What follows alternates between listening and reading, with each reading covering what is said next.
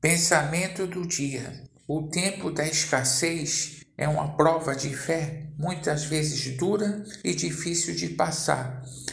Peçamos ao Senhor um olhar que enxergue a ação de Deus nesse período, porque Ele é provedor e não desampara o justo.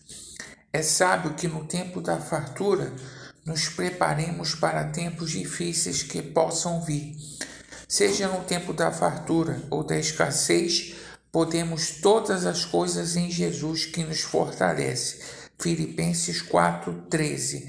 Pastor Heber Jamil, que Deus te abençoe.